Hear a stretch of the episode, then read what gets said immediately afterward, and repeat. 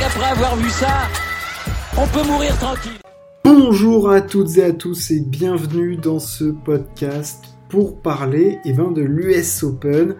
On arrive au quart de finale, c'est là que toute la tension monte à un cran supplémentaire. Euh, on rentre dans une autre dimension sportive et tennistique. Euh, voilà, les affiches sont connues. Euh, les, joueurs arrivent chauds, hein, parce que tous ceux qui arrivent à ce niveau-là de la compète, bah, ils sentent un tout petit peu la baboule. Euh, donc voilà, on va parler un petit peu des tableaux, des matchs, quoi en attendre, et puis, euh, et puis se régaler devant ce spectacle offert par le tennis qui est toujours spectaculaire, avec en prime un public à l'US Open qui est chaud, mais alors chaud comme la braise. c'est vraiment, enfin au tennis, vraiment, chaque, euh, chaque grand chelem a sa, signature, a sa signature un peu. Hein. À l'Open d'Australie, c'est les puristes du sport. Euh, à Roland Garros, c'est un peu le côté feutré avec ton Panama. Euh, à Wimbledon, on applaudit tout en regardant la reine d'Angleterre. Et, et, à l'US Open, bah, c'est la fusion américaine, quoi. Enfin, je veux dire, ils en ont rien à battre. Ils foutent le bazar, ils veulent du spectacle. Enfin, c'est que du plaisir, ce tournoi du Grand Chelem. On va passer au tableau homme. Au tableau homme, alors, à l'heure où je vous parle, Daniel Medvedev s'est qualifié pour les demi-finales. Troisième demi-finale consécutive à l'US Open après 2019, 2020 où il perd face à Team. Et là, il affrontera soit Alcaraz, soit Auger Aliassim. Et j'en parle tout de suite de ce Alcaraz Aliassim. Le choc de la future génération dorée du tennis. Alors Aliassim, il est là depuis bah, il fait presque figure de vieux face à, Alcaraz. Il a 21 ans, euh, Aliassim. Ça fait longtemps qu'on le voit. Il a déjà fait beaucoup de finales sur le circuit. Mais il n'a pas encore passé ce step. C'est-à-dire que tennistiquement, on sait qu'il est là. Au service, il est très fort. Euh, en coup droit, il peut mettre des bonnes gifles. En revers, ça reste un petit peu faible, mais voilà, le fond de jeu, il est quand même très très fort. Il est tête de série numéro 12, ça veut dire quelque chose. Euh, le mec est là et ça y est, il confirme. Deuxième quart consécutif en Grand Chelem, ça veut dire que il a passé un step. Il a passé le step. Euh, il n'est pas encore au step du dessus, mais cette première marche, il l'a franchie. Et ça, c'est très très très bon pour sa, pour sa tête. Euh, il est très impliqué dans son sport. Il donne tout. Euh, voilà, il lui manque juste pour moi ce petit grain de, de niaque, de grinta, de mental, de, gagneur, de voilà cet esprit un peu, un peu, j'ai envie de dire un peu à la Rafa quoi voilà, un peu la grinta à l'espagnol qui tout de suite m'amène bah, sur Alcaraz, qui lui tennistiquement, bah, il, paraît déjà tellement au point, tellement parfait. Enfin, je veux dire, faut voir. Alors, je, continue un peu sur Alcaraz. Euh, c'est tellement parfait déjà tennistiquement. Alors oui, au service, ce sera jamais un grand serveur, mais T'as pas besoin d'être un grand serveur pour être un immense joueur. Enfin, regarde euh, Nadal et Djokovic, au début ça servait pas bien. Et puis ils servent pas des brins, ils touchent des zones, euh, ils placent le service sans servir fort. Mais regardez le nombre de points gagnants que gagnent Nadal et Djokovic au service. C'est devenu une vraie arme pour eux, en travaillant leur seconde balle, en plaçant, en trouvant des zones gênantes, en étant intelligent, en regardant où est-ce que l'adversaire était gêné. Enfin, le service c'est oui la puissance, mais c'est surtout la zone que tu vas toucher, quoi. Et Alcaraz, il a ça. Et dans le jeu, mais excusez-moi, Carlos Alcaraz, c'est quoi? C'est monstrueux, que ce soit coup droit, revers. Euh, alors au petit jeu, on n'a pas trop pu voir ce que ça donnait, mais il a une, très très jolie main, euh, cet espagnol. Et puis, il a une puissance de fond, mais waouh, quoi, c'est un bûcheron. Enfin, enfin c'est pas un bûcheron dans le sens qu'il va envoyer que il sait faire que ça, mais la puissance des balles d'Alcaraz est juste monumentale. Enfin, faut se rendre compte de ce qu'il envoie. Waouh Carlos Alcaraz, quoi. Le mec est. Le mec est au-dessus. Le mec est monstrueux, déjà, je trouve monstrueux.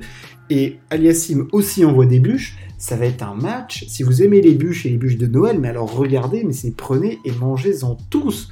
Quoi, il y en a pour tout le monde, ça va être monstrueux. On va en retrouver partout. Enfin, ils vont péter le cours et les balles vont. J'aimerais pas être une balle dans ce match. Très très honnêtement, ça va faire très très mal. Euh, enfin voilà, ce Alcaraz Aliassim est plein de promesses et puis c'est surtout une promesse pour moi, c'est une promesse un peu du, futur. Euh, clairement, euh, l'un à 21 ans était annoncé depuis le début comme une future superstar et Alcaraz, on le voit gravir les échelons petit à petit. Si vous voulez, on a, le nez on le voit venir, on le voit venir l'espagnol euh, avec ce caractère d'espagnol, avec cette grinta, cette, cette hargne, ce, mental d'acier de fer, de vouloir détruire son adversaire. Enfin, il est impressionnant. Et puis, Je pense que physiquement, ils sont à peu près, ils ont passé le même temps sur le cours, et puis c'est des jeunes, enfin, je veux dire, ça galope, quoi. C'est pas, en tout cas, c'est pas l'un contre l'autre que le physique, je pense, va vraiment jouer son rôle. Ça va plus être tennistiquement, et ah, je vois Alcaraz, je vois Alcaraz. Et oui, je vois Alcaraz, euh, j'espère que ça fera pas trop mal à, à OG Aliassime. Troisième carte finale, enfin deuxième que je vais analyser, Zverev Harris. Zverev, c'est maintenant un habitué des deuxièmes semaines, il on a eu beaucoup de désillusions jusqu'en 2019 avec, euh, avec Zverev en Grand Chelem. Là, ça y est, maintenant, on le voit régulièrement en quart, en demi. Euh, voilà, l'Allemand est habitué des deuxièmes semaines euh, d'être dans les huit derniers joueurs. voilà, c'est pas une surprise de le voir arriver là. Il a, il a tordu Sinner en 3-7. il est en confiance complète. Tout tourne dans son sens. J'ai rien à dire sur Zverev au service, il est monstrueux, il a une qualité de service hallucinante en ce moment. Euh, on sait que quand son service est en place, c'est une immense force pour lui, clairement. Euh, donc faut qu'il s'en serve et il s'en sert très très bien et derrière sa seconde marche bien. Enfin, tout est en place pour Zverev en ce moment. Enfin, je veux dire, c'est, l'homme de l'été de toute façon, euh, Alexander. Donc bah, t'as, rien à dire. Le mec il fait 15 victoires consécutives. Bon bah voilà, t'as, as juste envie de le voir face à Djokovic.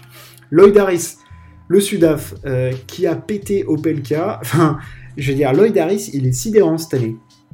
Il avait battu euh, Nadal du coup pour son retour, enfin Nadal sur, euh, sur un pied, mais puis là il fait 36 aces face à Opelka, enfin il fait plus d'aces qu'Opelka, faut se rendre compte de la violence du, bordel. Enfin Lloyd Harris est sur une autre planète tennis en ce moment, enfin il gravite lui euh, dans les étoiles en ce moment et puis il joue super bien au tennis. Il va, je pense qu'il peut embêter Zverev dans ce sens où il va pas lui donner de rythme. Mais Zverev me semble tellement au-dessus en ce moment. Enfin, voilà. Et puis on a envie, honnêtement, on a envie de voir un, Joko Zverev. Joko, j'y arrive. Encore une victoire en 4-7 face à Brooksby, après avoir pris 6-1 dans le premier set.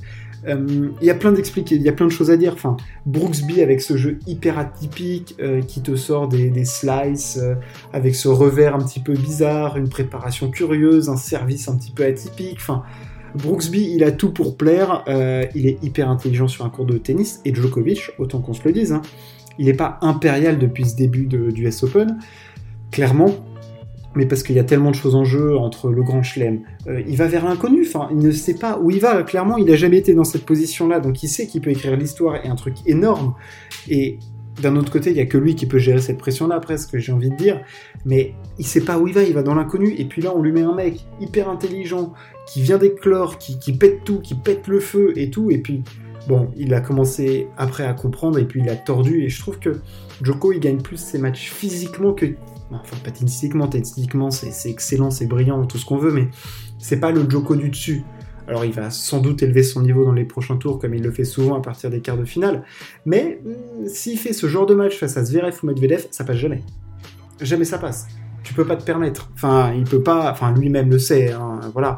Je pense qu'il a eu du mal à rentrer dans son match. Il a fallu qu'il s'adapte à ce joueur hyper atypique et ce jeu hyper atypique surtout parce que bah, T'as jamais affronté un mec comme ça, donc euh, bah, il faut bien, voir comment ça se fait.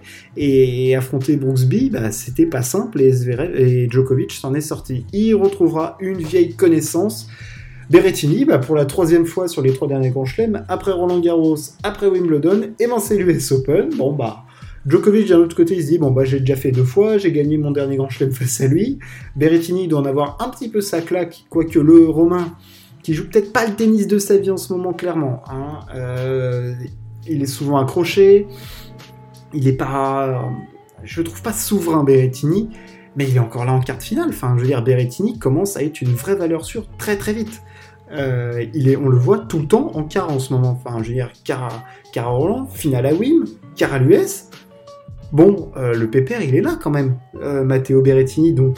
Et puis à chaque fois, il a pris un set à Djokovic. Donc pourquoi il en prendrait pas encore un là quand tu vois que Djokovic, il en perd face à des Brooksby, face à des Rune, euh, face à Nishikori. donc Berrettini est tout à fait à même de déstabiliser Djoko, même si on sait que Djoko, Berrettini, il a les armes pour le contrer, il compte son service, en défense, il le fait craquer, mais ça va être un match hyper intéressant, franchement, c'est hyper haletant. On a très très envie de voir ce que ça va donner parce que bah, c'est le troisième en Grand Chelem. Ça a été souvent quand même serré. Ça a jamais été des. des... Joko n'a jamais mis une branlée monumentale à Berrettini. Ça a toujours été accroché. C'était des matchs longs. Euh, et Berrettini, physiquement, il va tenir. Hein. C'est une caisse, euh, clairement. Donc euh, ça va être très, très, très intéressant à suivre. Et puis quand on sait la pression qu'il y a, ça va être monumental. Ça va être monumental cette fin du US Open parce qu'on peut avoir des, des matchs de fous furieux. J'espère qu'on aura du très très lourd et puis on se retrouve très très vite. Merci de m'avoir écouté. On se retrouve très très vite pour parler sport. Ciao. À plus.